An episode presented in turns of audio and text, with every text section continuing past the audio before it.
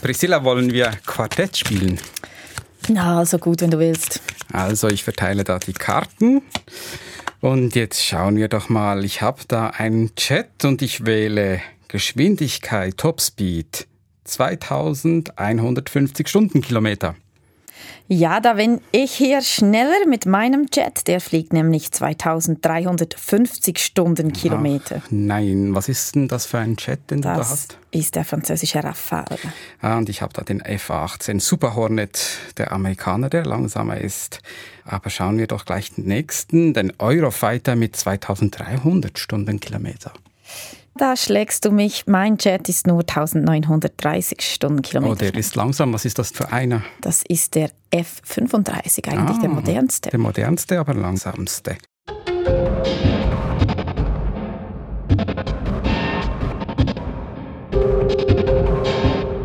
Das ist die Podcast-Serie Das Kampfjet-Geschäft von SRF Hotspot. Wir schauen hinter die Kulissen des teuersten Rüstungsgeschäfts der Schweizer Geschichte. In der zweiten Episode wollen wir den Jetverkäufern genauer auf die Finger schauen. Auf Kampfjet-Shopping-Tour sind Priscilla Imboden und Tobias Gasser von der Bundeshaus- und Inlandredaktion von Radio SRF.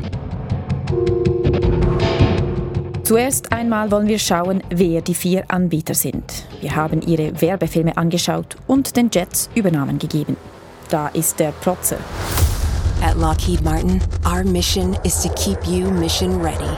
And the F-35 Lightning II delivers. The F-35 can go where no other fighter can go. See what no other fighter can see. Der F-35 im Werbefilm von Lockheed Martin aus den USA, ein Hightech-Jet und die teuerste Waffenentwicklung des Pentagons. Nun folgt der diskrete. Rafale is a technological revolution. Its radar makes you think of a bat. Das ist der französische Rafale der Firma Dassault. Diskret, aber schlagkräftig, kann mit Atomwaffen bestückt werden. This aircraft is integrated into a global system. Ferner im Angebot der Pan-Europäer. Showing hostile. Clear engage. Schön, dass ihr wieder da seid. Heute zum Thema Bewaffnung. Der Eurofighter hat 13 Stationen, wo er Waffen mitführen kann. Also somit sind wir super ausgerüstet. Der Eurofighter aus dem Hause Airbus und der Schweizer Testpilot stellten Eurofighter gleich selbst vor. Das ist ein Projekt entstanden aus einer Kooperation aus Deutschland, Spanien, Italien und Großbritannien. Und zuletzt der Außenseiter. The Super Hornet, uh, being the most uh, capable combat-proven platform uh, in the inventory. Der FA-18 Super Hornet, der Allzweckjet der US Navy, der Nachfolger des FA-18, den die Schweizer Luftwaffe seit 25 Jahren fliegt.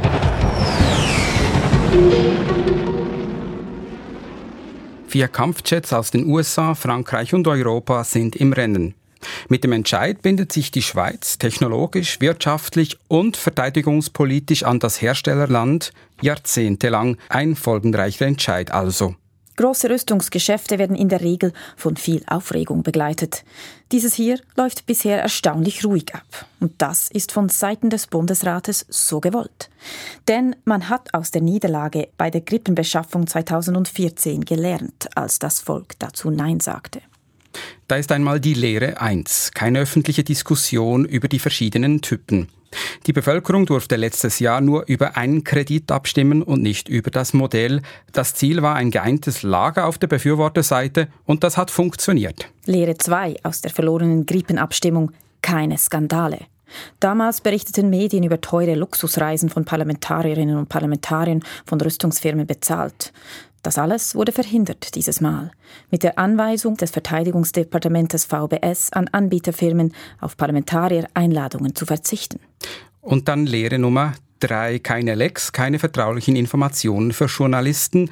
Beim letzten Mal sickerten nämlich Informationen an die Öffentlichkeit durch über die Evaluation der Flugzeuge im VBS. Diesmal haben nur ganz wenige Leute im VBS die Gesamtübersicht. Die meisten der beteiligten Fachleute kennen nur das Resultat ihres Spezialgebietes. Peter Winter, Programmleiter ER 2030 bei der Arma Suisse, erklärt. Da arbeitet äh, ein Team aus Experten, Da sind äh, vor allem Ingenieure, Physiker an der Auswertung dieser äh, Daten. Wir haben da klare Evaluationskriterien, die kommuniziert sind. Das sind auf der einen Seite die Wirksamkeit, also wie gut ist das System, wird ausgewertet, wie wartungsfreundlich sind die Systeme, wie sieht die Kooperation aus mit dem entsprechenden Land. Und noch etwas, auch um Lecks zu verhindern, das Parlament blieb außen vor. Bei der letzten Beschaffung hat eine Subkommission der Sicherheitspolitischen Kommission Einsicht in alle Angebote und Verträge. Das ist heute nicht der Fall. Alles bleibt beim VBS. Das alles hat bis jetzt funktioniert. Nichts ist nach außen gedrungen. Für die Rüstungsfirmen ist es umso schwieriger, ihren Kampfjet anzupreisen. Für sie ist der Verkauf von 40 Jets an die Schweiz prestigereich. Sie buhlen mit unterschiedlichen Strategien um den Zuschlag. Ja, und zwei Anbieter suchten aktiv den Kontakt zur Öffentlichkeit und zu den Journalistinnen und Journalisten. Sie haben sich regelrecht aufgedrängt, könnte man sagen. Genau, wir haben sowohl mit Airbus, die den Eurofighter anbietet, wie mit Lockheed Martin die den F-35 verkaufen wollen, Interviews führen können. Uns interessierte, was ist ihre Verkaufsstrategie, wie wollen sie der Schweiz ihren Jet schmackhaft machen. Einer davon war Lockheed Martin.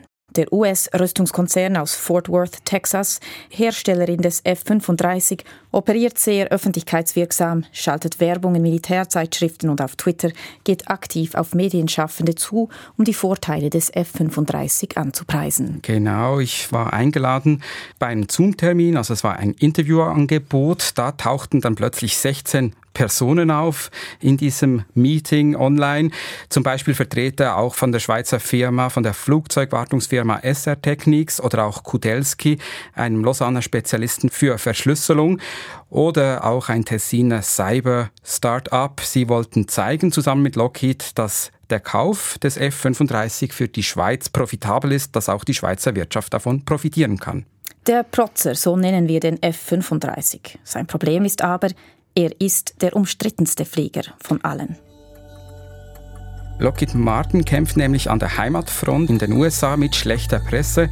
Der F-35 ist das teuerste Waffensystem, also die Entwicklung dieses Waffensystems kostete dem Steuerzahler viel Geld. Es gab Verzögerungen, es gab Kostenüberschreitungen, es gab auch zu viele Wünsche von Seiten der Militärs und von Seiten der Firma Versprechungen, die nicht eingehalten werden konnten. Darüber haben wir mit Jim Robinson sprechen können. Excellent. Thank you for the opportunity. My name is Jim Robinson. I'm the director for the Lockheed Martin F 35 campaign in Switzerland. Jim Robinson muss also seinen umstrittenen Flieger an die Schweiz verkaufen. Im Frühjahr macht er in der Militärpresse in den USA eine Aussage, die Runde vom höchsten Luftwaffengeneral. Der sagte, der F-35 sei ein Ferrari, den man am Sonntag gerne ausfährt, aber für den militärischen Alltag eigentlich zu teuer sei. Robinson quittiert das so. So I would say that uh, this is a Ferrari at the price of a Ford that's going to fly and operate at a higher availability rate than all of our fourth generation competitors. I think that that's a critical thing to understand. Ein Ferrari zum Preis eines Fords, dass der zukünftig weniger in die Garage müsse als andere Jets, sagt der Kampfjetanbieter. Der F-35 ist softwaremäßig höchst komplex. Man sagt, 8 Millionen Programmierzeilen fliegen da im Jet mit. Bekannt ist der Flieger für seine Tarnkappenfunktion. Er bleibt also unsichtbar für feindliche Radare. Man kann mit dem Flieger weit in die gegnerische Zone hineinfliegen und Ziele am Boden und in der Luft bekämpfen. Dank auch der vielen Sensoren und Radare, die im Jet verbaut sind. Der Jet kann sich besser als andere Flieger vor den Radaren verstecken aber auch nicht ganz. Denn Russland behauptet, es könne mit alten sowjetrussischen Radaren den Flieger lokalisieren. Lockheed will, dass sein Jet als modernster, als Fünftgenerationsflieger wahrgenommen wird. Der F-35 sei vergleichbar mit dem neuesten iPhone und die anderen Jets, die auch im Angebot stehen, seien Klapphandys, wie sie vielleicht noch 2004 in waren. But compared to an F-35, I think it's comparing a flip phone to the latest generation iPhone and the data and the way the data is presented to the pilots. Aber hier kommt noch heftige Kritik, die an den amerikanischen Jets angebracht wird, nämlich, dass der CIA im Cockpit mitfliegt, dass die US-Amerikaner alles überwachen können. Und gar einen Ausschaltknopf sollen sie haben irgendwo im Pentagon oder im Weißen Haus, womit sie aus der Ferne die Schweizer F-35 grounden könnten. Dazu sagt der Lockheed-Manager Jim Robinson, There is absolutely no off switch or on switch uh, in the in the Pentagon or the White House uh, where anybody can turn the airplane off. There's no black boxes collecting secret data. Uh, everything will be seen by Switzerland, uh, and Switzerland will control the authority to fly, operate, and maintain the F 35s in Switzerland as they see fit. They have complete autonomy of operations. Das ist schwer überprüfbar. Aber wir haben jemanden getroffen, der einiges dazu sagen kann, einen ehemaligen Insider des Bundesamtes für Rüstung Arma Suisse. Wir hören ihn später. Schauen wir uns also den zweiten Anbieter an. Das ist Airbus mit dem Eurofighter, dem Pan-Europäer, wie wir ihn bezeichnet haben. Der Flieger ist ein Gemeinschaftsprojekt von vier Ländern, Deutschland, Großbritannien, Spanien und Italien. Ja, und diese vier Länder haben unter der Leitung des deutschen Botschafters in der Schweiz, Michael Flügger, das Angebot an die Schweiz vorgestellt. Ja, vielen Dank. Äh, vielen Dank auch an Airbus, äh, die das hier natürlich möglich gemacht haben, heute in der deutschen Botschaft diese Präsentation durchzuführen. Glaub, Airbus hat Interviews organisiert mit dem Botschafter, hat sowieso viel Öffentlichkeitsarbeit gemacht, Auftritte an Flugshows organisiert und auch einen Podcast produziert. Herzliches Hallo und willkommen zu ER 2030, dem Eurofighter Podcast. Schön hört ihr rein. Ja, hallo Geri, ganz, ganz herzlich willkommen. Testpilot, diplomierter Ingenieur ETH Zürich und heute als Chef-Testpilot bei Airbus Defence and Space tätig. Herzlich willkommen. Vielen herzlichen Dank, ich bin froh, dass ich hier bin. Airbus hat ziemlich offen lobbyiert. Die deutsche Botschaft ist auf Parlamentsmitglieder zugegangen und die Deutschen haben auch deutsche Gewerkschafter mobilisiert, die sich an linke Politikerinnen gewandt haben. Wir sind mit diesen Informationen auf Airbus zugegangen. Wir haben Franz Posch getroffen. Er ist Leiter von Airbus Defence and Space. Wir haben ihn getroffen in einem schmucklosen Bürogebäude am Rande von Bern in der Berner Vorortsgemeinde Muri, wo Airbus Defence and Space den Schweizer Sitz hat. Ja, und Posch, er will sein Lobbying als Informationsangebot wissen. Und ich sage mal so, das Schlimmste, was passieren kann, ist, wenn mit Halbwissen oder keinem Wissen gehandelt wird. Deswegen haben wir gesagt, für die Schweiz ist sicher der richtige Ansatz, dass egal, ob es jetzt der Bürger, der auf der Straße ist, also deswegen waren wir zum Beispiel bei Flugshows, bis hin zu Parlamentariern, wobei hier hat ja das Parlament entschieden, äh, dass die Parlamentarier im Moment nicht mit den Herstellern sprechen. Wir haben das akzeptiert. Wir haben immer gesagt, Informationen gibt's, ihr seid herzlich eingeladen, jederzeit. Ihr müsst aber selbst entscheiden, ob ihr das annehmen könnt und wollt. Wir haben den Eurofighter als Paneuropäer bezeichnet und das ist wohl das Hauptverkaufsargument von Airbus, die, den europäischen Kontext. Die Schweiz würde, wenn sie den Eurofighter kauft, Teil einer Allianz von vier Herstellerländern. Diese vier Nationen haben sehr viele Erfahrungen mit diesen Fliegern und das ist auch ein riesiger Vorteil. Das heißt, die Schweiz wird Teil einer Familie und kann sofort von den Erfahrungen partizipieren. Der Eurofighter ist also quasi ein politisches Projekt. Und eine politische Unterstützung habe Airbus so noch nie erlebt.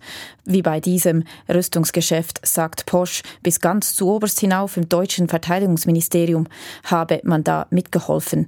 Normalerweise tue sich Deutschland schwer mit politischer Unterstützung von Rüstungsexporten, aber hier habe man eine Ausnahme gemacht. Das heißt, die deutsche Luftwaffe sitzt mit uns am Tisch in Sitzungsräumen. Wir besprechen durch, was wünscht sich der Schweizer, was hat er angefragt im Angebot, wie können wir es lösen, was sind Teile, die die Industrie bringen muss und was sind Anteile, die zum Beispiel die Luftwaffe bringen muss. So eine Unterstützung wie für die Schweiz hat es weltweit noch nicht gegeben.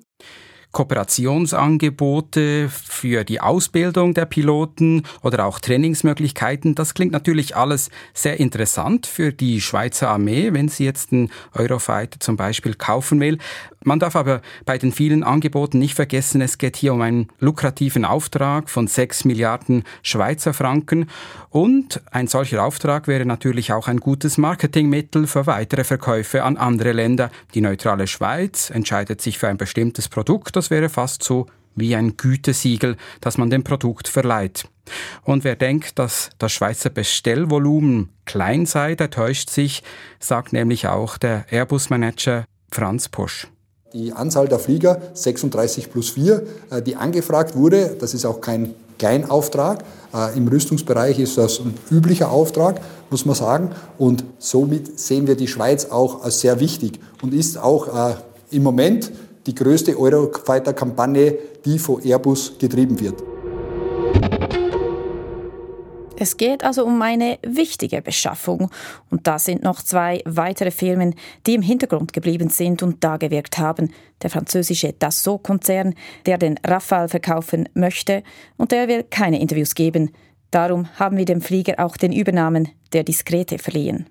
Dassault hält sich zurück in der Öffentlichkeit und setzte stark auf die Unterstützung der französischen Regierung, zum Beispiel beim Besuch letzthin in Bern die französische Verteidigungsministerin Florence Parly hat die Schweizer Verteidigungsministerin getroffen.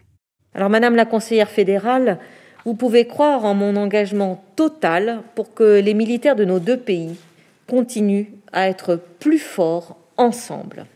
Da sagte sie, gemeinsam sei man stärker und sie bot deshalb auch Kooperation an in der Verteidigungspolitik zwischen Frankreich und der Schweiz, so wie es auch Deutschland tut im Zusammenhang mit dem Kampfjet-Kauf.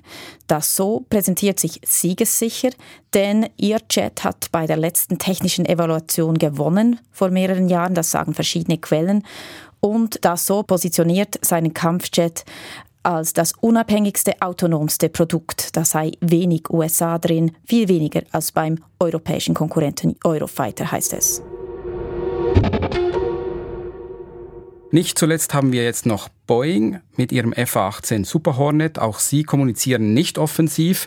Dies, obwohl das eigentlich der natürliche Nachfolger des heutigen F-18 wäre, denn die Schweiz ja schon seit 30 Jahren fliegt. Interessant, mit wem man auch spricht. Der FA-18 Super Hornet wird nie als Favoriten genannt. Er sei ein Auslaufmodell sogar, heißt es. Mal schauen, man soll Außenseiter nie unterschätzen. Wir stellen also fest, alle Anbieter meinen es sehr ernst.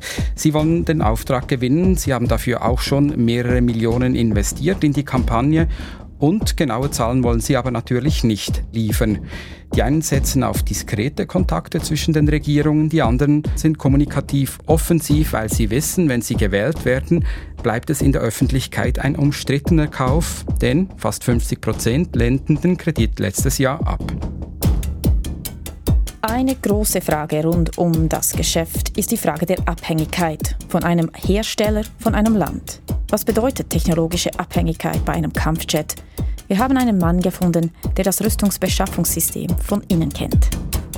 Jetzt ist er pensioniert, aber du hast ihn getroffen. Wer ist das? Das ist der 80-jährige Urs Tierstein. Er lebt im Berner Oberland und er beschäftigt sich täglich noch mit den Kampfjets.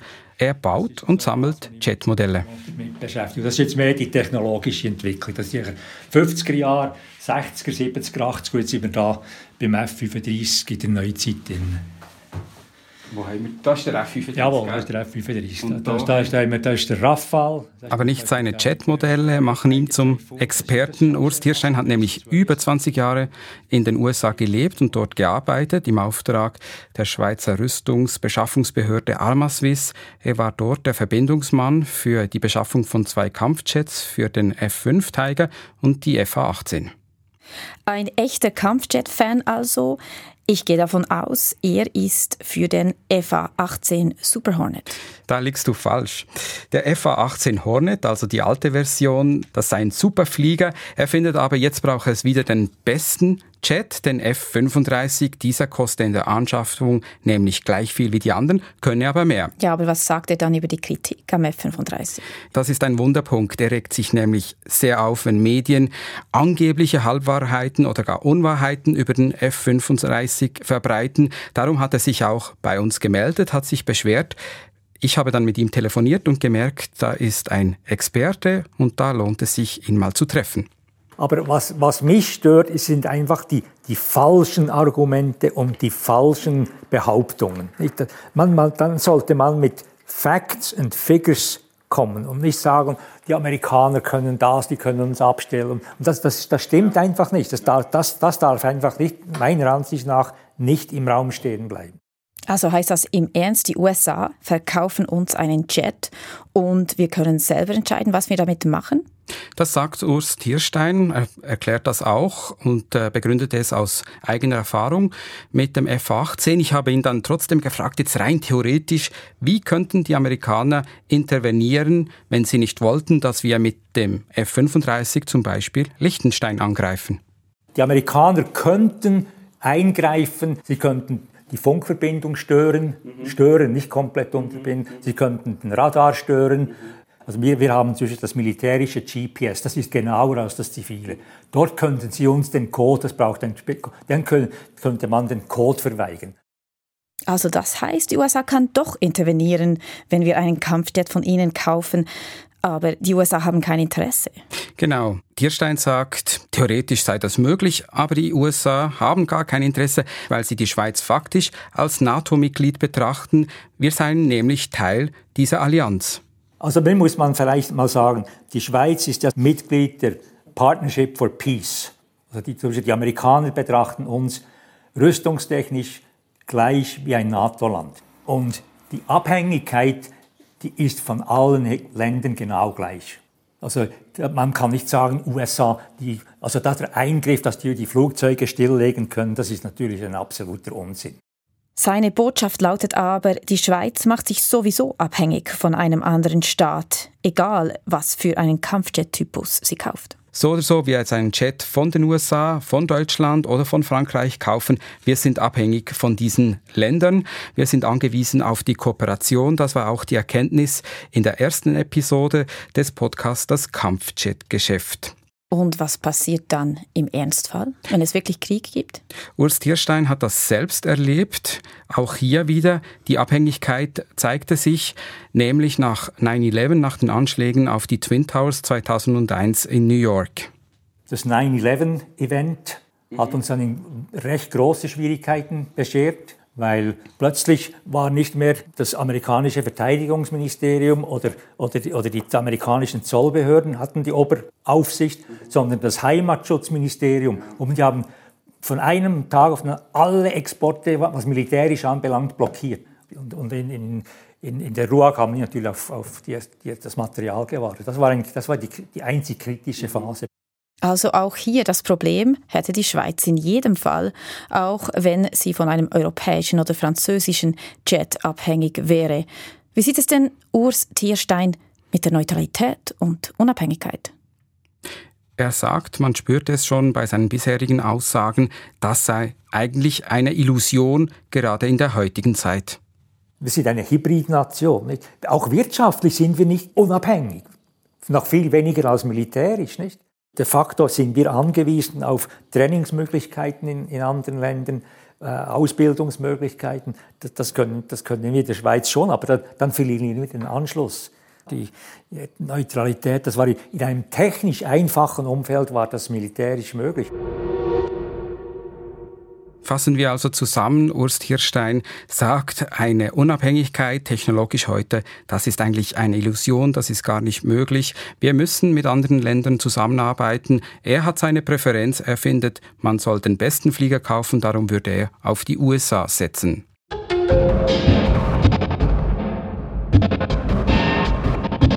Vier Anbieter, vier unterschiedliche Jets, vier Strategien, wie man der Schweiz einen Kampfjet verkaufen will. Aber eigentlich ist sowieso klar, alle Kampfjet-Modelle bieten das, was die Schweiz von ihnen verlangt und sogar noch mehr. Das sagen alle Expertinnen und Experten, mit denen wir gesprochen haben. Wir stellen also fest, die Wahl des Kampfjet-Typus ist nicht eine rein technische Frage.